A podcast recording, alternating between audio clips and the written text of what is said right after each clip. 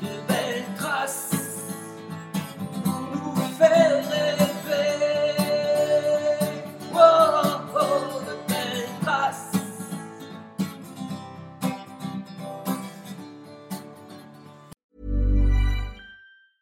Cool fact a crocodile can't stick out its tongue. Also, you can get health insurance for a month or just under a year in some states. United Healthcare short term insurance plans, underwritten by Golden Rule Insurance Company, offer flexible, budget friendly coverage for you. Learn more at uh1.com. I'm Sandra, and I'm just the professional your small business was looking for. But you didn't hire me because you didn't use LinkedIn jobs. LinkedIn has professionals you can't find anywhere else, including those who aren't actively looking for a new job but might be open to the perfect role, like me.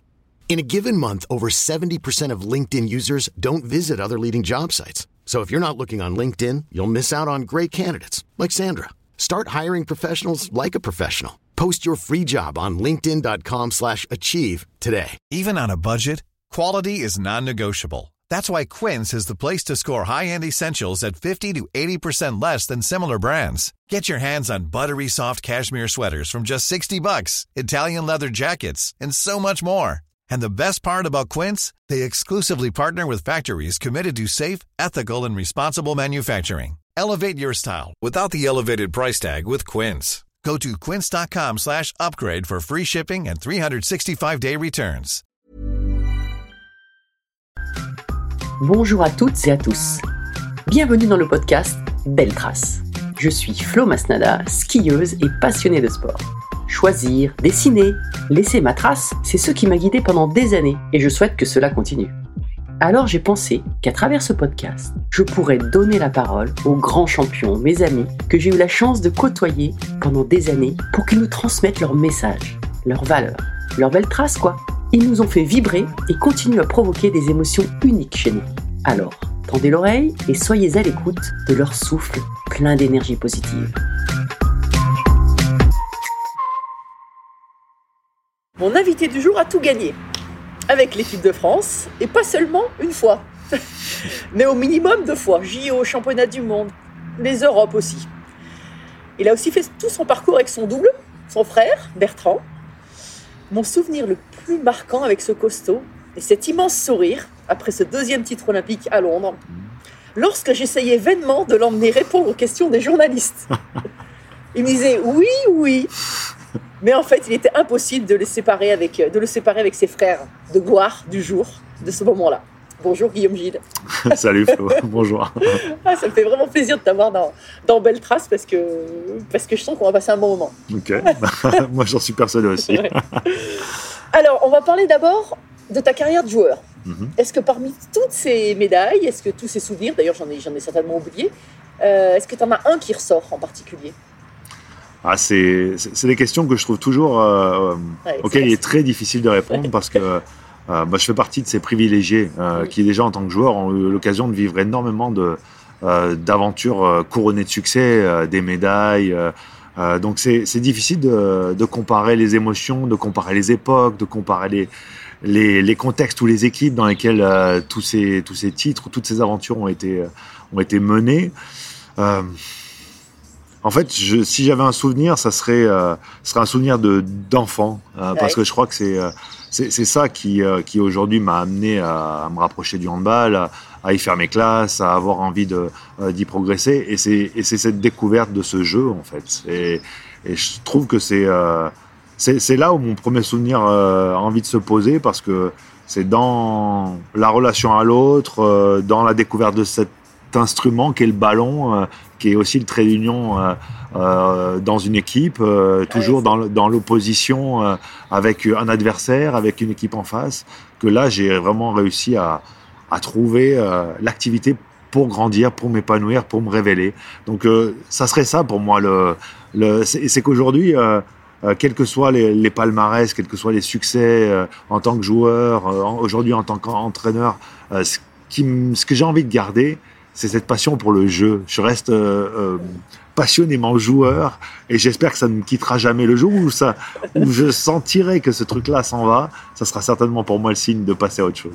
Ah, c'est génial parce que moi aussi, tu vois, souvent quand on me dit qu'est-ce que, qu'est-ce de tu te rappelles, eh ben, c'est vrai que les, les départs au ski dans le, Mhm. avec le club des sports, Ouais. quand on a une dizaine de 8, moi j'avais 8, 10 ans là, et on part le matin tôt, et puis on revient en chantant avec nos, nos- nos petites coupes. Ouais. C'est ça, ça c'est fort, c'est Ouais. l'essence c'est l'essence de notre, de notre passion en fait. Clairement. Alors, euh, euh, ça a été euh, d'abord une découverte sur, sur moi-même, hein, avec, euh, avec l'envie de. quand? Du coup? Oh, c'était, euh, allez, je, je vais, je vais nommer, c'est mon club formateur, le handball club Loriol, petit club de la Drôme, où j'ai commencé, j'avais 7 ans, donc euh, j'ai pas envie de calculer, hein, 80, 83, allez, Ouais. allez, ça ne rajeunit pas tout ça. Euh, et et c'est ces premières années euh, où on apprend sur soi et on apprend aussi à vivre avec les autres, à, à, à collaborer avec les autres pour, euh, pour créer une petite performance. Alors à l'époque toute, euh, toute symbolique, euh, mais et en même temps en étant euh, euh, en, perpétuelle confrontation à l'autre avec quelqu'un qui euh, en face de nous a aussi le même objectif, a aussi envie de gagner le match. Et je crois que c'est c'est cette euh, c'est cet élément-là qui, moi, aujourd'hui, euh, je trouve ultra, ultra important pour moi et qui, reste quand, euh, quand je repense à toutes ces années que j'ai passées à courir derrière ces ballons. Et alors justement, c'est le sport co. Moi, j'aurais tellement adoré faire du sport co. Mais t'es Euh, une joueuse collective, oui, hein, ça on le bah sait. oui, oui, oui, non, Même si je- tu viens d'une discipline euh, individuelle. Oui. Ouais. Non, mais nous, on n'a même pas de relais, tu vois, en ski. On a Hmm. une petite course d'équipe, mais. Ouais. Et, euh, et toi, toi, tout de suite, ça a été le hand. T'as fait d'autres sports autour ou, euh, et tout de suite des sports co ou t'as fait d'autres sports co T'as fait comment? En fait, j'étais un, un garçon euh, euh, avec beaucoup d'énergie, un peu, un peu turbulent, qui brassait un peu dans tous les sens et qui aimait toutes les activités sportives. Dès que ça mettait le corps en, en mouvement, euh, euh, j'étais attiré par ça. Et, et pourquoi le handball Alors, d'une part, c'est une histoire un peu familiale avec, euh, avec euh, un environnement qui était déjà très impliqué euh, au niveau associatif, dans la gestion, l'encadrement des équipes, du club. Donc, j'ai baigné C'est tes depuis parents qui étaient là Ouais, mes parents qui étaient là-dedans et donc euh, mes plus petits souvenirs de handball, je les passe dans les tribunes le samedi euh, euh, de du mini hand jusqu'à l'équipe première qui joue euh, dans les tribunes à regarder tous ces matchs, à me retrouver à traverser le terrain au mauvais moment. euh, Ah oui, au moment où ça joue. Enfin voilà, c'était ça. Et j'ai trouvé dans le, dans, le, dans le handball un résumé de tout ce que j'aimais, à savoir j'aime me bagarrer, euh, mais c'est un sport qui demande des, des qualités tellement différentes. Il faut être rapide, il faut être costaud, euh, il faut savoir jouer, euh, jouer avec les autres, il faut savoir sauter, il faut avoir de la finesse aussi technique. Donc euh, euh, c'était un sport hyper complet. Et bien sûr que les jeunes avaient été un peu inoculés par euh, l'environnement familial, mais, euh, mais ça a vraiment été euh, une très belle découverte et je me suis senti tout de suite euh, naturellement euh, à ma place, au bon endroit pour continuer à grandir. Ah, c'est génial.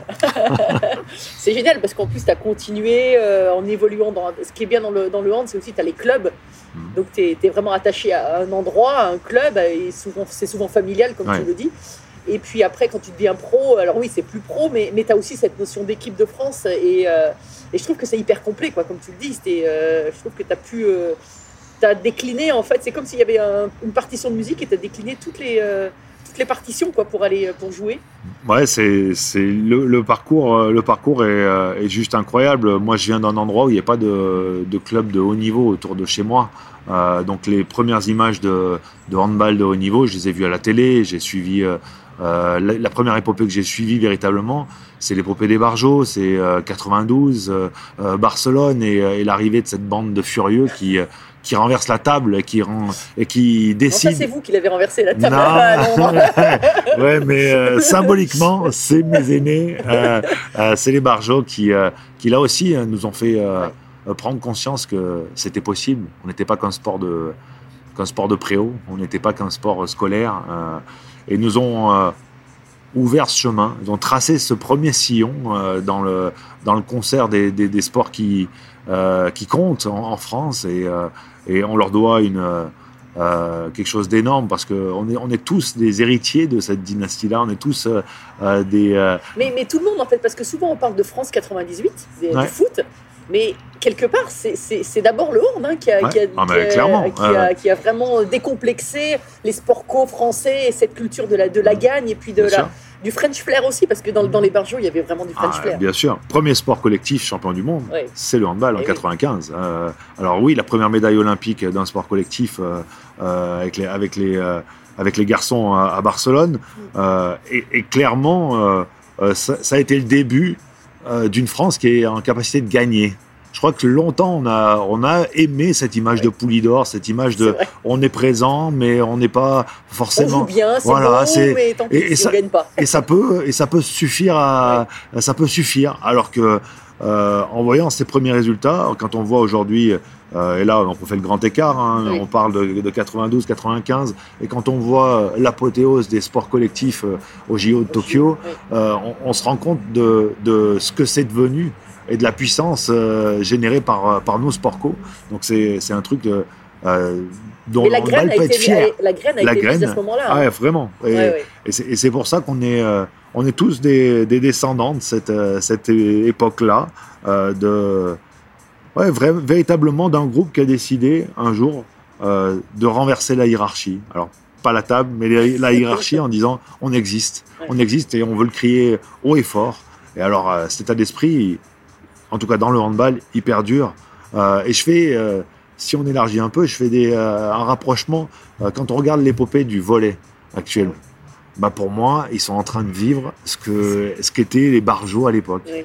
En sortant un peu de nulle part, avec un groupe là aussi avec des très fortes personnalités, une énorme capacité de travail et en même temps une, euh, une facilité à rester, euh, à rester léger, à, à vivre, à vivre euh, le, le sport de haut niveau avec par moments tous ses excès, mais d'être capable quand ça compte d'être d'être au bon endroit. Ouais, mais c'est- c'est pour ça aussi qu'on est attaché à, à tous ces, à toutes ces personnalités. Mm. Toi, il y, en avait, il y, en a que tu as, qui t'ont inspiré vraiment dans les barjots là, particulièrement, ou, ou c'est l'équipe en général? Euh, C'était surtout l'équipe qui, me, qui, moi, me reste en, en- en mémoire. Euh, J'avais été impressionné par, euh, par notamment euh, la force de cette richesse individuelle. Il y avait beaucoup de, de personnalités différentes. Il y avait, alors, tout animé du même, de la même folie quelque part, mais, mais chacun, à sa manière, était présent dans un domaine. Et c'est ça que je retrouvais de particulièrement fort, structurant. C'est ce que renvoyait ce collectif. Et nous, dans les sports co, euh, on ne vit que par ça. On, on est, on est performant que si l'équipe fonctionne. Euh, et ce qu'ils ont réussi à faire à ces, dans ces, ces occasions-là est, juste, est juste incroyable. Euh, aujo- Aujourd'hui, sortir de l'ornière dans laquelle le handball était euh, pour se retrouver à glaner les premières médailles sur, sur la scène internationale, c'était d'une puissance, d'une puissance folle dont on- aujourd'hui on se, je crois, on bénéficie encore Ah oui. parce que parce qu'il y a cette euh, transmission qui existe aussi dans notre sport. Les plus anciens qui transmettent le témoin, qui, euh, qui sont présents et qui permettent aux nouvelles générations de comprendre que c'est possible, de comprendre aussi quels sont les codes, les coutumes en équipe de France, euh, et aussi de laisser de la place pour que ces nouvelles personnes, ces nouveaux joueurs puissent s'approprier ce cadre et aussi l'emmener euh, un, peu ailleurs parce que chaque génération est différente. Ouais, mais c'est vrai parce qu'en plus, il y a beaucoup d'anciens joueurs qui sont devenus entraîneurs, euh, soit dans les clubs. Alors, c'est vrai que le handball permet ça parce qu'il y a des clubs pro, donc ça permet aussi d'avoir des entraîneurs un peu partout. Mais c'est vrai qu'il y a beaucoup de, beaucoup de générations. Et toi, tu as suivi aussi ce chemin. Mais avant, avant de parler d'entraîneur, je voudrais revenir. C'est quand, quand est-ce que tu es venu- devenu pro? Tu as décidé de, de signer un contrat pro? Ah, ça a été tout de suite la, la suite hein, euh, de la sport-études, hein, donc euh, les anciens Pôle Espoir hein, aujourd'hui. C'était à Chambéry, À Chambéry. euh, avec euh, un formateur qui a, qui a énormément œuvré aussi pour, pour sortir de beaucoup de joueurs, qui est Rudy Berch, qui était un peu le, le sorcier local, hein, et qui, qui vraiment avait une manière de, de faire émerger les talents qui était, qui était assez unique. Euh, et donc, euh, à l'issue de- des années lycée, euh, j'ai eu la chance, et là encore une fois, c'est, on parle de contexte favorable. le club de Chambéry était en deuxième division, venait de monter en première division. Je venais d'avoir mon bac. J'avais été, comme c'est le club adossé au Pôle Espoir, déjà été associé à de nombreuses reprises à l'entraînement à l'équipe pro.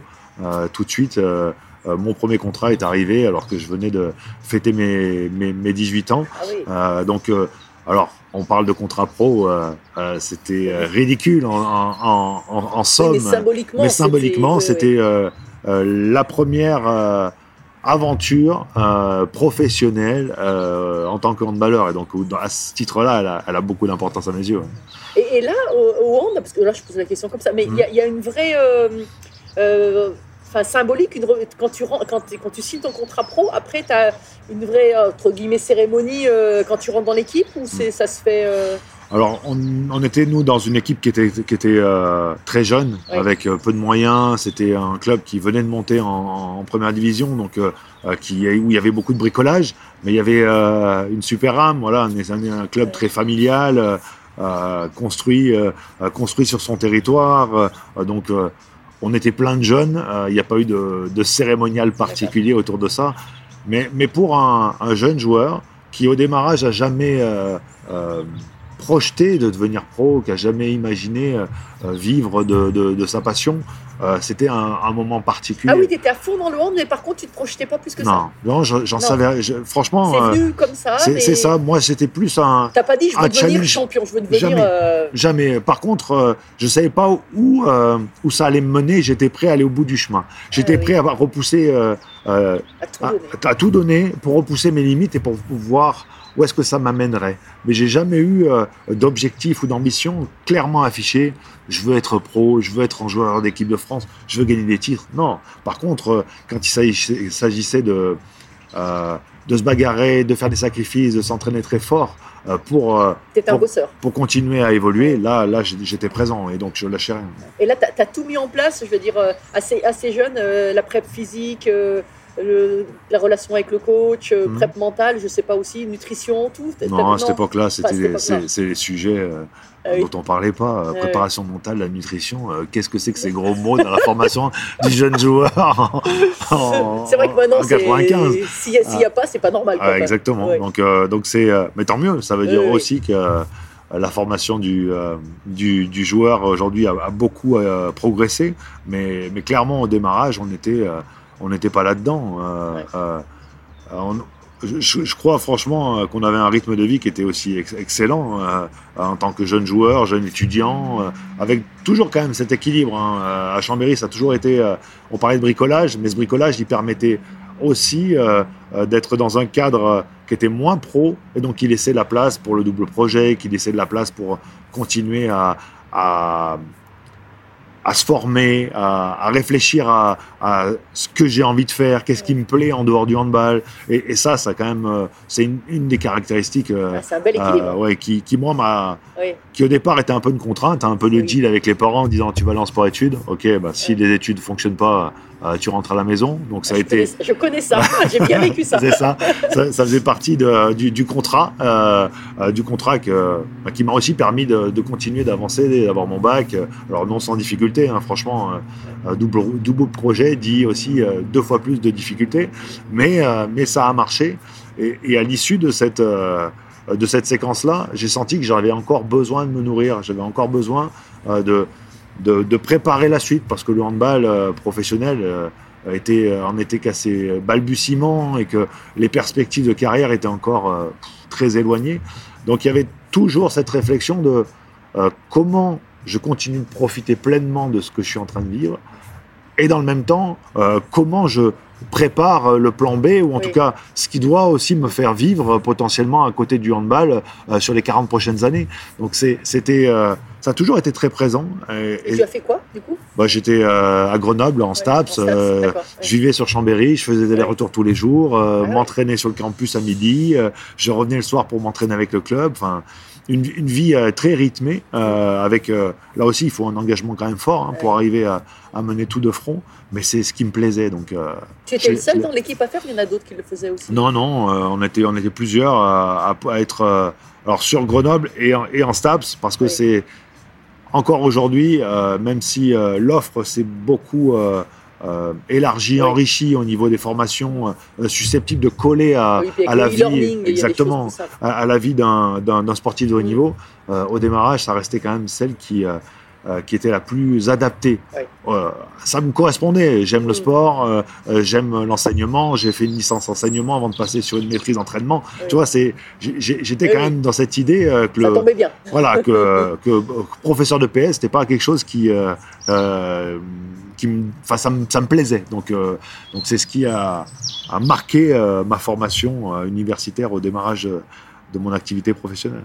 Ouais, c'est bien. C'est bien. Enfin, c'est bien, mais en tout cas, c'est ça me paraît tout à fait cohérent. Quoi. Ouais, je crois, je crois aujourd'hui que il y a de plus en plus de remise en cause de ce, de ce double projet chez les jeunes, parce que devenir professionnel est, est aujourd'hui souvent une ambition, un objectif des jeunes joueurs qui rentrent en, en- euh, au pôle euh, et, euh, et pour lequel ils sont prêts à tout miser. Parce que c'est devenu tellement sélectif, tellement difficile de sortir, que s'ils ont une chance de pouvoir vivre ce truc-là, euh, mais ça prouve aussi que le handball a beaucoup changé, hein, ça a beaucoup Oui. évolué. Alors je continue de, de penser qu'il faut aménager, euh, euh, aménager le, du temps pour continuer à se nourrir, à se former. Mais c'est vrai que pour beaucoup de nos jeunes, euh, ce questionnement il devient, il devient difficile. Et l'exigence des doubles cursus, par moment, euh, euh, rend le parcours sportif aussi compliqué. Et c'est là où je trouve que c'est, euh, à l'heure d'aujourd'hui, un élément sur lequel il faut qu'on réfléchisse. Parce que accompagner un sportif qui veut devenir professionnel, qu'est-ce qu'on qu'est-ce qu'on lui met comme, comme matière, comme, euh, comme euh, volet de formation, comme module de formation pour qu'il continue d'enrichir sa, euh, sa, sa panoplie de compétences, Sa personne. sa personne, Oui. pour devenir déjà peut-être le futur euh, handballeur professionnel dont il rêve, euh, et que ça lui permette aussi d'enclencher euh, sur un autre cursus si l'aventure du sport pro ne devait Ouais. pas se Ouais. réaliser. Mais c'est vrai que quand, quand on passe par des, on passe tous par des phases de blessures et autres, et ça permet aussi souvent de prendre du recul quand on fait un peu autre chose, quand on voit autre chose. Si Ouais. on est centré que, que sur soi, au bout d'un moment, c'est Ouais. c'est- encore plus lourd, quoi. C'est encore vrai. plus dur à supporter. Donc, euh, Mais bon, après, euh, certains n'ont pas cette, cette sensibilité-là non plus. On n'est pas tous, heureusement, on n'est pas tous pareils. Non, clairement, heureusement. Et alors donc, je disais, premier euh, contrat professionnel, première cap en équipe de France, c'était Mhm. quand? C'était en 96. 96, euh, euh, de France-Yougoslavie. euh, euh, donc, euh, je suis appelé par Daniel Costantini. Euh, là aussi, il n'y avait aucune raison d'appeler un petit jeune de 20 ans Ah oui. euh, euh, à ce moment-là. Les Barjots étaient encore très costauds. Ils sortaient quand même du- d'une quatrième place aux Jeux Olympiques euh, de, de, de 96, euh, d'Atlanta. Ah, quat- 80, d'Atla- 86, non, pas. d'Atlanta. 90, Atlanta, Ah, 96, Atlanta. ouais. Et, euh, et cette quatrième place avait été vécue un peu comme un drame euh, au, niveau, euh, au niveau de l'équipe, au niveau de son, de son encadrement. Et Daniel Costantini avait décidé euh, de faire la grande lessive et de se priver de, euh, ou en tout cas de, de siffler la fin de la carrière euh, d'un grand nombre de nos, de nos cadres. aînés, de nos cadres, euh, qui étaient encore dix fois meilleurs que tous les gamins qui ont intégré l'équipe. Ça a été ma chance à moi de pouvoir arriver peut-être tôt, peut-être trop tôt, parce que j'étais encore pas prêt, euh, loin de là. Euh, mais ça m'a mis un pied à l'étrier et ça m'a donné euh, surtout envie d'y revenir, envie de continuer à progresser pour y briller. Et là, cette annonce de, de première cap, c'est Costantini qui t'appelle, Non, qui te dit non. non, c'est euh, mon entraîneur c'était Philippe Gardan à Chambéry. Et Le comme fameux il- boule. Euh, le fameux boule, ouais, pour ceux, pour ceux qui, le, qui le connaissent. Et vu euh, la proximité qu'il y avait entre Costantini et, et, et Boule, euh, c'est Daniel qui a, appelé, euh, qui a appelé Philippe en lui disant Tu peux lui annoncer. Ah et, et donc il est venu un jour à l'entraînement en, en- un, peu, un peu sur le ton de la boutade, un truc auquel je m'attendais en fait pas du tout. Moi j'étais plongé dans ma, dans ma saison avec, euh, avec l'envie de, de, de- de continuer d'avancer et j'imaginais pas que le temps d'une première sélection était, était venu et il me l'apprend, j'avoue que je suis un peu, un peu tombé, de, tombé, tombé sur le cul. Ouais.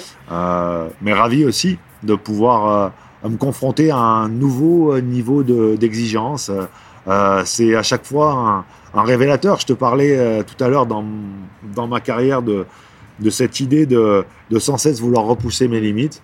Ah, C'était la, c'était la prochaine expérience, c'était la nouvelle étape, c'était euh, et, et elle a été, euh, elle a été très forte parce que je me suis retrouvé à vivre euh, ces premières expériences avec encore des, euh, des garçons qui ont euh, face, fa- enfin, devant lesquels j'ai rêvé. Euh, euh, les Stocklin, les Richardson, c'est des gars, euh, c'est des gars que je, que je badais devant, devant ma télé euh, alors qu'ils étaient en train de faire les 400 coups euh, euh, dans leurs aventures euh, en bleu, blanc, rouge.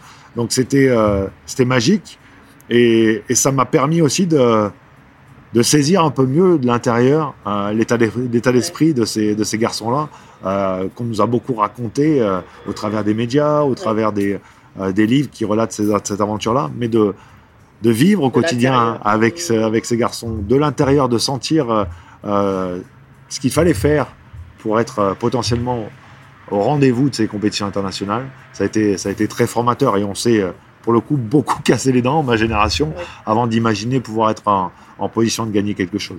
Et qu'est-ce que tu as justement, qu'est-ce qui t'a marqué dans, quand tu es arrivé, quand le- de l'intérieur justement, tu as, Ouais. vu, t'as vu quelque chose de, de différent de- Il y a des choses qui t'ont. Ah, je- moi, je, je reviens quand même toujours sur cette, euh, cette capacité euh, de travail euh, qui était, euh, qui était juste, juste dingue au moment où euh, il s'agissait de, de sortir le bleu de chauffe. euh, euh, il y avait vraiment un engagement extrême, ultime. Et, puis, euh, et puis cet état d'esprit, cet état d'esprit euh, de, de, de fédérer, de connecter les gens. euh, L'idée que, que, le projet était quand même au-dessus de chacun, au-dessus de, de l'envie ou de l'ambition individuelle, et que tout devait être au service de cette, de cette ambition. Et, c'est quelque chose qui, qui, par moments, est compliqué à obtenir. hein, et on, a, on en a essuyé beaucoup des, Oui. des plâtres avant de, avant de trouver le- les bonnes recettes, parce qu'à chaque fois, euh, les recettes sont, sont, sont différentes. Mais ça nous a fait, en tout cas moi, ça m'a fait comprendre euh, de la de l'importance de la de la connexion, de l'engagement de chacun euh, euh, au service du, du, du projet global. Et ça, et ça, je crois que bah, je le porte encore aujourd'hui en Ouais. tant que en tant que coach. Alors juste avant de parler de, de ton rôle de coach, et puis, puis d'autres choses, euh, est-ce que tu avais un rituel particulier quand tu, avant de rentrer sur le terrain, dans le vestiaire Mhm. ou euh, euh, je je suis pas superstitieux, mais finalement, je vais arriver à te trouver quand même des choses Ouais. que je faisais à chaque fois. Donc, euh, Ouais, va, comprendre. Non, mais c'est pas de la superstition, c'est de la, c'est de la mise en condition. Ouais, c'est ça. C'est c'est une activation et, euh, c'est toujours un peu perso. Euh, euh, chacun il va y trouver euh, va y trouver le moyen d'être à la fois euh, au meilleur niveau d'activation, au meilleur niveau de relâchement, parce que la performance né- nécessite euh, euh, du relâchement, nécessite d'être assez tranquille, en même temps d'être suffisamment en énergie pour pouvoir délivrer le maximum de, son potentiel euh, corporel euh, et puis d'être clair aussi euh, dans la tête. Et donc euh, le truc un peu con, que je devais, je devais vraiment gaver euh, mes partenaires, je m'amusais à faire des tricks un peu avec les ballons, que ça soit en, jonglant, que ça soit en essayant de faire, euh, euh, de, de faire des, c'est des trucs un peu, un peu idiots, mais im- imagine-toi, tu as, un porte-manteau. euh, et pendant 30 essais, j'essayais de faire en sorte, avec un rebond, de venir coincer ma balle au-dessus du porte-manteau, tu vois. Et, et boum, et boum. Un- un peu- ça fait un peu autiste, un peu Oui. toqué, mais, mais, mais c'était ma manière à moi de, euh, de, de rentrer dans mon match et de rentrer dans, dans, ouais, dans, dans le mouvement, dans l'énergie du combat. Ouais. Et tu avais, quelque chose, une phrase que tu disais, un, un mot que tu disais ou euh, Non, sou- souvent je me, je me rap- enfin, souvent c'est un peu la manière que j'ai d'être, hein. c'est-à-dire que euh, j'intellectualise quand même pas mal, pas mal les choses et, et mon moyen, une fois que euh, physiquement j'étais présent, c'était de, de me rappeler fa- à quoi j'allais être confronté. Euh, c'est quoi les, euh, les grandes problématiques aujourd'hui qu'on a à résoudre euh, par rapport aux caractéristiques de l'adversaire, mais aussi par rapport au, au jeu, au plan de jeu qu'on a envie de, de dérouler.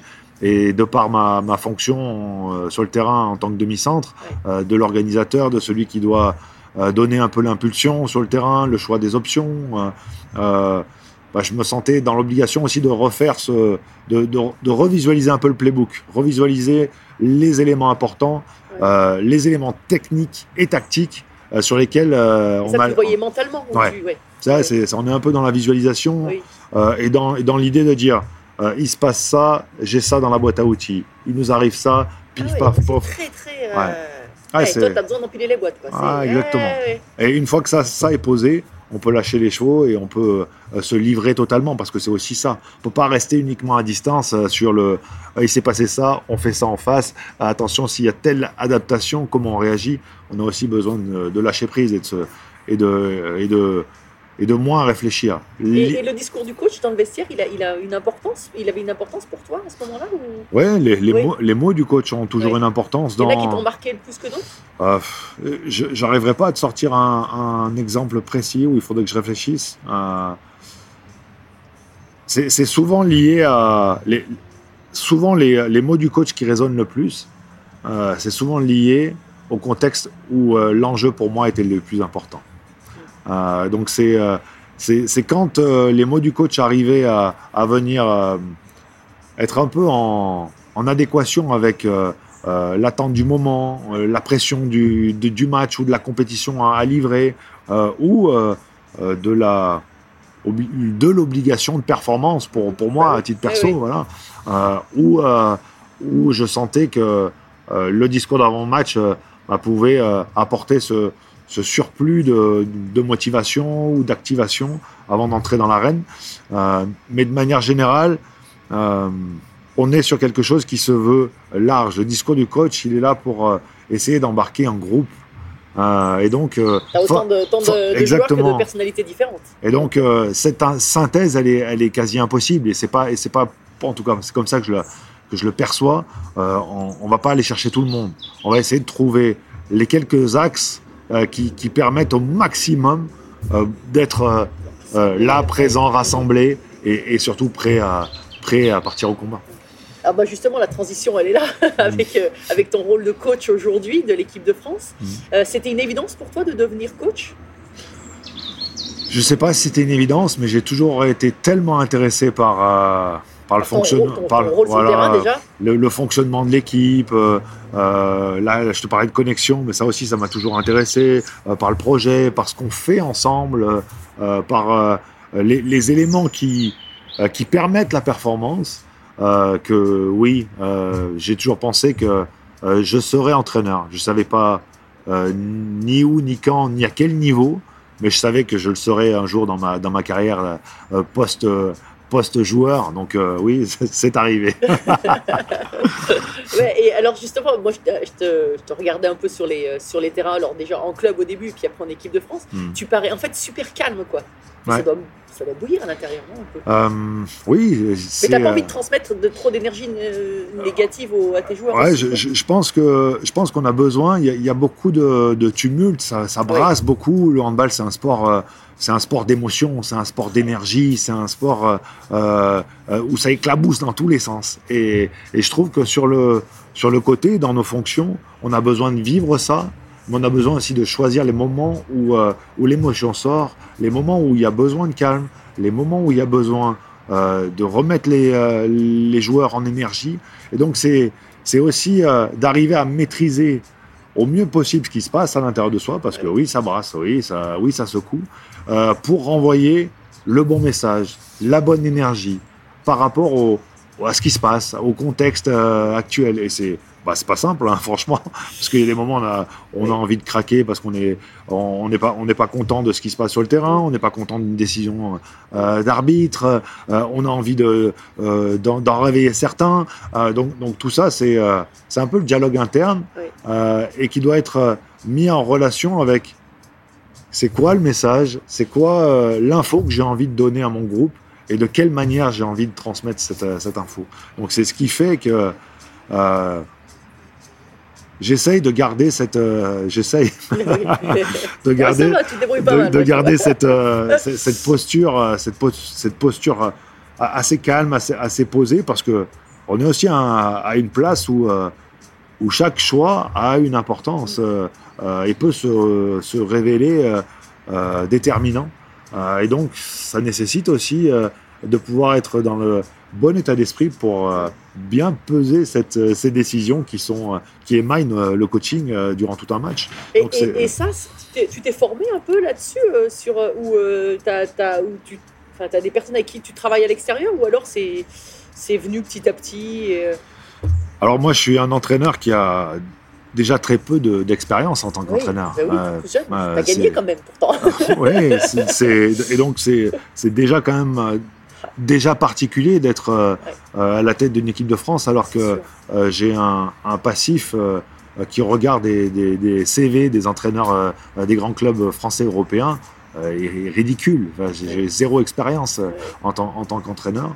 Donc il y a la nécessité déjà de euh, d'être aligné avec euh, ce qu'on renvoie dans cette fonction-là, ce qui est déjà pas facile. Oui. Euh, et c'est là-dessus que moi je me suis je me suis attaché à, trouver euh, le costume qui me va le mieux et à, le garder à être le plus aligné possible entre ce que je suis euh, et euh, ce que je vais faire durant ces matchs, durant ces entraînements, durant ces stages, avec la casquette entraîneur de l'équipe de France. Donc c'est là aussi des expériences, hein, et chaque expérience nouvelle vient enrichir un peu le, euh, le, le référentiel, mais il y a du, il y a du job, il y a du job. euh, oui, il y a, il y a à la fois tout le travail aussi euh, euh, autour du staff. Aujourd'hui, on est dans des staffs qui sont très élargis, Oui.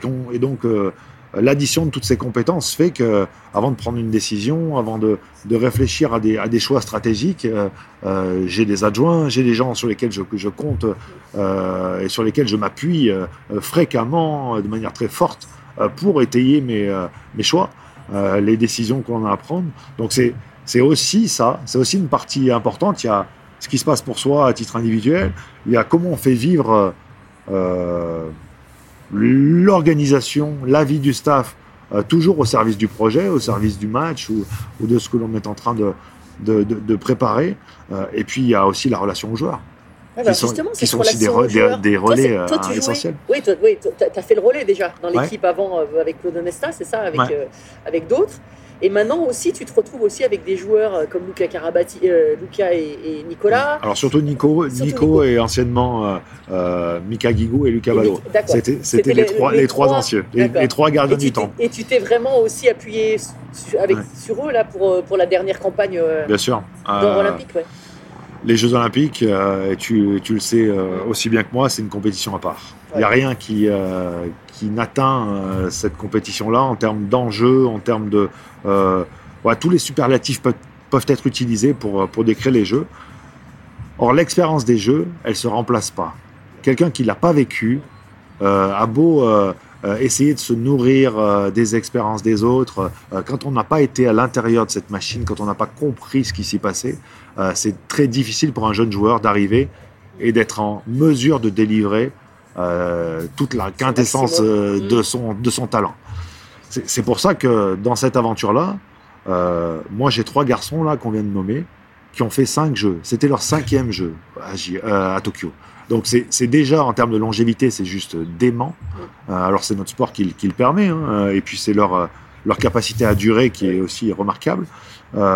Mais donc au sein de ce groupe, dans des générations très différentes, on avait un équilibre à trouver entre la jeunesse, la fougue, l'envie de, tout, arracher, de tout atteindre, et l'expérience, les gens qui connaissent les dangers d'une compétition olympique, qu'ils ont déjà vécu, qui ont déjà eu du succès, euh, du succès, et donc qui euh, à chaque fois connaissent euh, le chemin et la difficulté du chemin qui est à construire pour arriver à, à- pour arriver à gagner des, des- des médailles.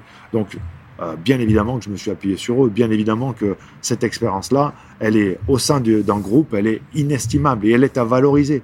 Et, et c'était dans la dernière campagne aussi euh, un rôle très fort qu'ils ont porté euh, en interne euh, vis-à-vis du, du reste du groupe.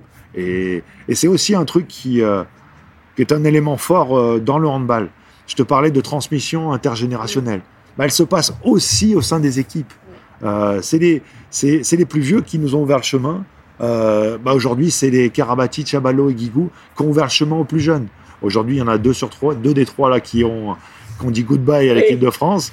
Euh, bah, ça ouvre la voie à d'autres.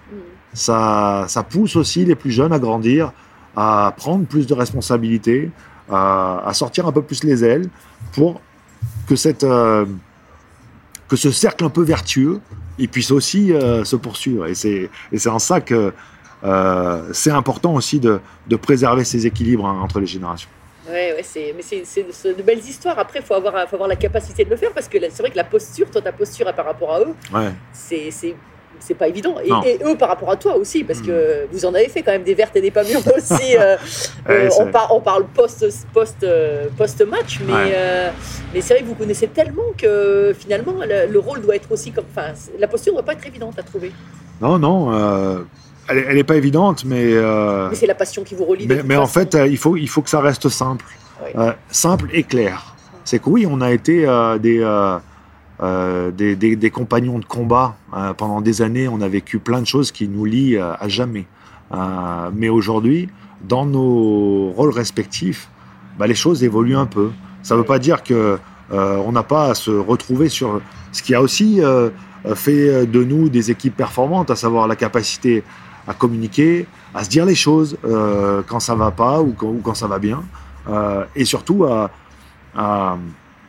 être clair sur ce qu'on attend de, de- chacun. Euh, et je crois que là-dessus, euh, euh, j'ai eu ce discours-là avec, avec les anciens en, en mettant, en essayant de mettre en, valeur l'importance qu'ils ont et en même temps le fait que on peut tout se dire, mais il n'y a rien qui, qui est au-dessus du projet, il n'y a rien qui est au-dessus de ce qu'on fait ensemble. Et c'est pas le vécu commun, l'amitié que je peux avoir avec l'un ou avec l'autre, qui, va, qui doit venir euh, perturber le process dans lequel on est, qui est de faire avancer une équipe vers un objectif, vers, un, vers une ambition particulière.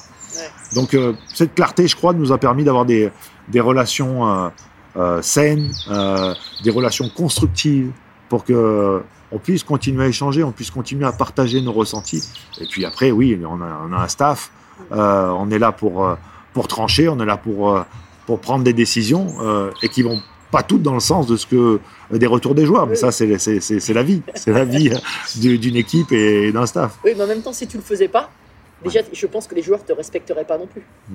Oui, Si tu prenais pas les bonnes euh, décisions ou euh, les décisions qu'il faut à un moment, quoi. Donc, euh, Ouais, le, le- le propre d'un- coach, hein, c'est que très souvent la décision euh, qui est prise euh, se retrouve validée ou pas par la performance euh, euh, qui, qui, en, qui en découle.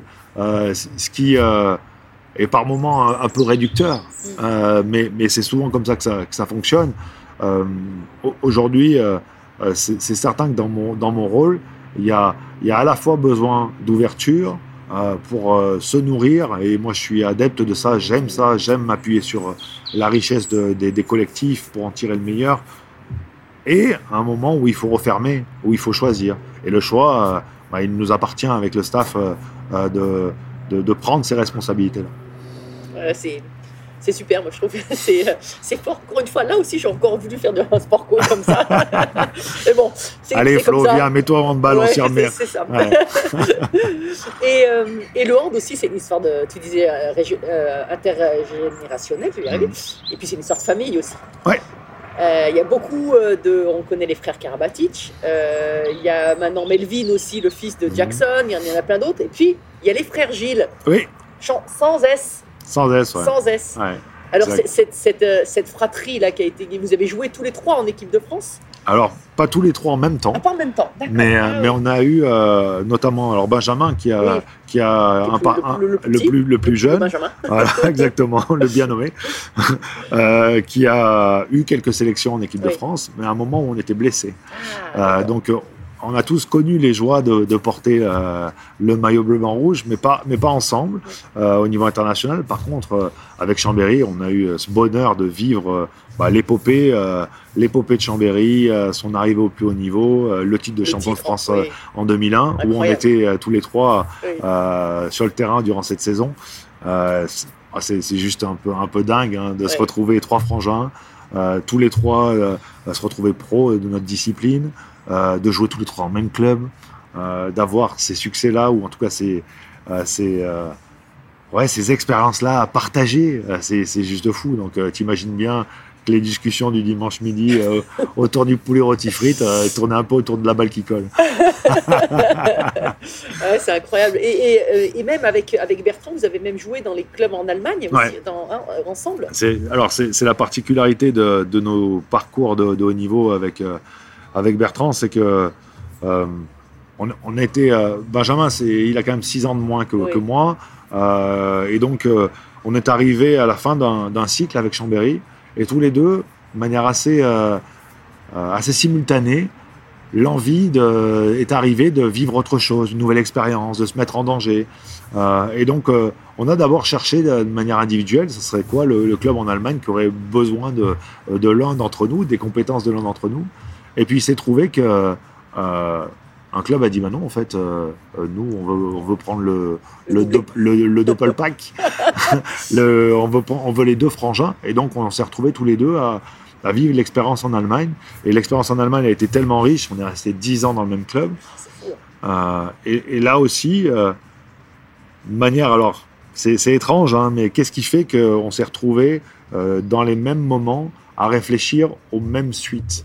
Euh, Avec Hambourg, on arrivait à un moment de nos carrières où euh, l'idée de rentrer, euh, qu'est-ce qui se passe pour nos enfants qui avaient une culture franco-allemande ou, ou plutôt allemande que française. Oui. On s'est dit bah, quand, quand est-ce que quand est-ce qu'on rentre, comment est-ce qu'on se facilite aussi le retour en France, et donc on s'est retrouvé dans les mêmes discussions, les mêmes réflexions, et auxquelles on y a trouvé les mêmes réponses. Un retour au Bercail, un retour à Chambéry pour un dernier tour de piste ici pour boucler cette cet incroyable euh, parcours euh, professionnel. Donc euh, donc oui, juste juste dément quand on quand on revient, et puis aujourd'hui on est quand même encore très très proche et même si euh, Benjamin vient d'ouvrir un euh, vient d'ouvrir un il est, il est il est officiellement kiné ça y est Ah bon, Euh, ah, il- je savais il- pas. il- est vice-président de, de la Fédé aussi. alors, de, alors ça c'est Bertrand Bertrand, Oui, Bertrand, vi- ah vice-président de la Oui. Fédé il s'occupe du du club pro et de l'association à Chambéry manager oui.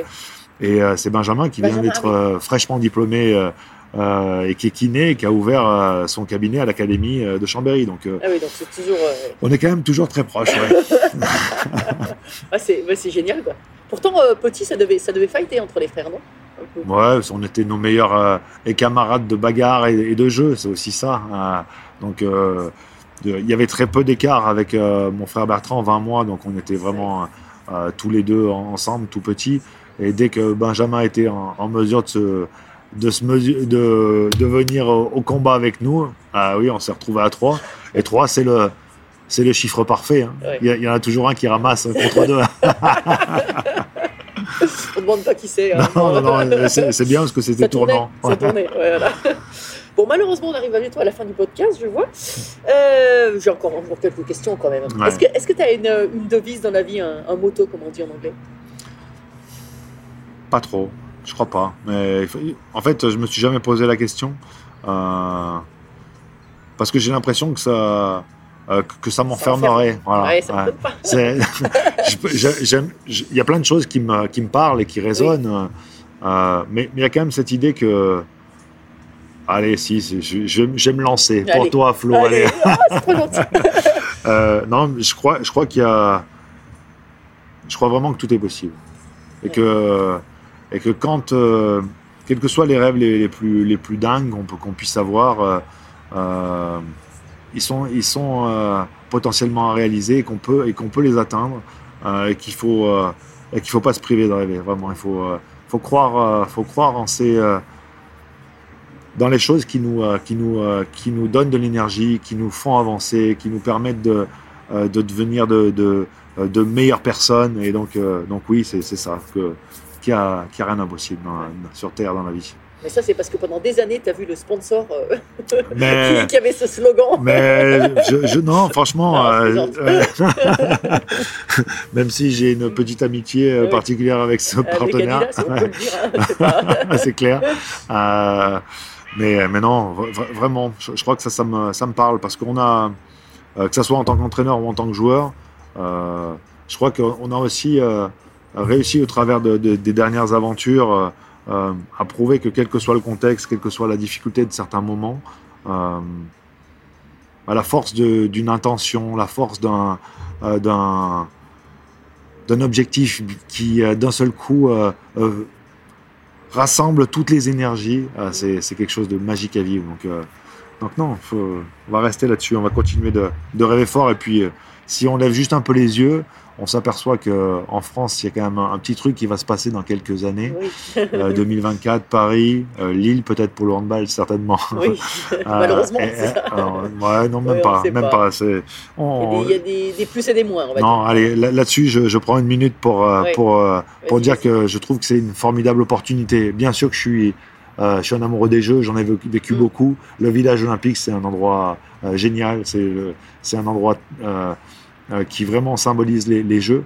Par contre, euh, le challenge pour nous euh, d'être à Lille, au stade Pierre-Mauroy, et pendant 15 jours, d'avoir 28 000 spectateurs pour chacun des matchs euh, euh, de l'équipe de France, il y a, il y a quelque chose qui, euh, en termes d'expérience, Oui. euh, d'athlète est juste, euh, est juste magique à imaginer. Euh, donc, euh, euh, je pense que ça, ça renverse tout le reste. Donc, euh, je veux euh, m'accrocher à cette opportunité finalement qui est la nôtre avec ce- cet incroyable écran qui est, euh, le stade de Lille euh, pour, euh, pour imaginer des jeux dans un, dans un contexte euh, unique. De toute façon, il faut positiver dans le dans, Ouais, l'histoire. Si Ah, on commence à y aller en disant ah, ah, c'est pas la peine, Non, et puis, pas la peine. L'énergie doit être positive tout dans, le même sens. quoi. Ouais, clairement. Ouais, je suis d'accord avec toi. Et alors tu parlais de rêves Oui. avant, avant de terminer. Est-ce que tu as, encore des rêves? Euh, au- Aujourd'hui, pour être, euh, pour être honnête, euh, l'ambition olympique, c'était euh, c'était cette intention dont je te parlais, c'était ce rêve euh, de créer les conditions pour que ça devienne, concret, devienne réalisable. Et aujourd'hui, on a aussi besoin encore, même trois mois après, de redescendre, de redescendre, de, retirer complètement les enseignements de cette séquence avant de pouvoir à nouveau repointer quelque chose de, de, fort. Donc, chaque chose en son temps. Aujourd'hui, je suis pas prêt à, à, te, à te proposer mon prochain. mon- Non, mais ça peut être ma complètement autre chose. hein. Ça peut être complètement autre chose. Justement, est-ce que tu as des passions cachées qu'on connaît pas? Parce que Euh, le monde te prend quand même beaucoup, beaucoup de temps dans la journée. ouais, je suis un fantastique musicien, percussionniste. Euh, non. Ah, je- ah, mais attends, Non. moi j'étais à l'écoute là. Ah, euh, pourquoi pas hein non, non, non, non, non. Passion cachée, non. Franchement, euh, euh, non, je suis, je suis passionné des, des, passionné des interactions. Oui. Ouais, ça, ça, ça, j'aime les gens, j'aime, euh, j'aime être en, en contact avec eux, j'aime partager. C'est, ça qui, euh, qui me nourrit au quotidien. Bon, bah, J'espère qu'on partagera quelques virages aussi. Ouais. Euh, Ah, ça serait pas mal cette année, oui, purée, bien. Enfin. Enfin, oui, comme tu le dis. Euh, et donc finalement, pour terminer, c'est quoi une belle trace pour toi? Ah, c'est une belle question. Ouais, une belle trace, c'est euh, c'est quelque chose qui, qui t'amène sur la tangente, c'est-à-dire qui te permet de, de prendre suffisamment de, de, de, de, risques, euh, suffisamment de, euh, de vitesse euh, pour pouvoir euh, vivre pleinement l'instant euh, euh, et en même temps garder un, un certain niveau de contrôle, un certain niveau de maîtrise. euh, et une belle trace, c'est euh, quand dans le sport co, euh, bah, tout le monde est dans cette trace. Tout le monde fait la trace, tout le monde fait cette belle trace. Ah bah merci, écoute, c'était parfait. Merci Flo. Merci. Merci à tous, chers auditeurs passionnés. Vous savez qu'en ski, on récompense les jeunes skieurs avec des étoiles. Alors, si ce podcast vous a plu et que vous voulez continuer à suivre les belles traces et à le faire découvrir aux amis, mettez non pas 3, mais 5 étoiles. Et pensez à écrire un petit commentaire pour m'aider à progresser et à dévaler les pistes encore plus vite. Allez, tchuss